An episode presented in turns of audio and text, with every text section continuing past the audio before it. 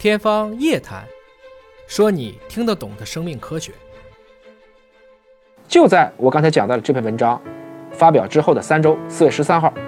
还是中国的科学家，北京大学的邓鸿奎教授，也经过了多年的努力，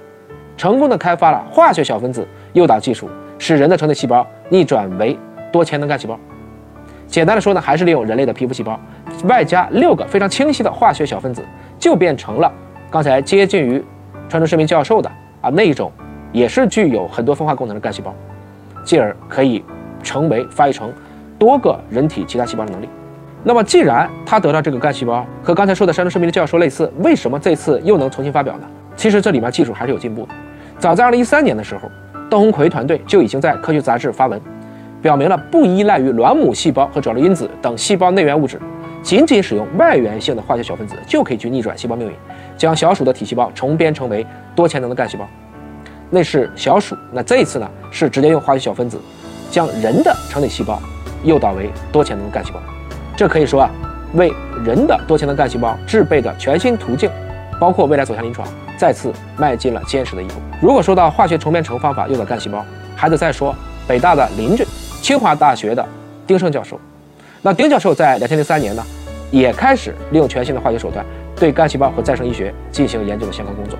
也一直在找到可以去调控细胞命运和功能的小分子化合物。到了六月份的时候，那么丁教授的团队也在自然上发文，首次宣告通过化学重编程完成全能干细胞的诱导。这里说的是全能，这可没有夸张，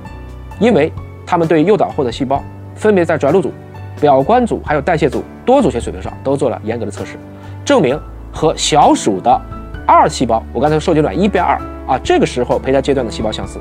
而将诱导的细胞注射到小鼠早期胚胎的实验，也验证了它在体内分化成胚内和胚外谱系，具备发育成胎儿，包括卵黄囊胎盘的潜力。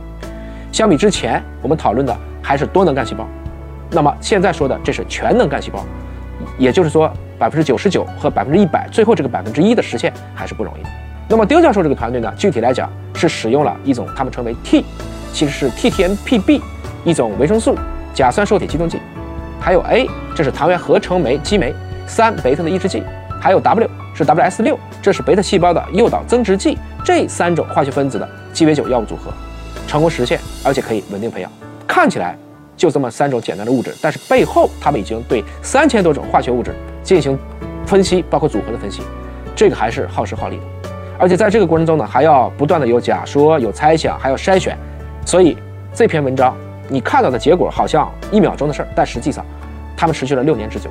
应该说，这一次呢，是把小鼠的细胞直接推到了接近受精卵的原始状态，可以说又是在全能干细胞的发展上迈进了坚实的一步。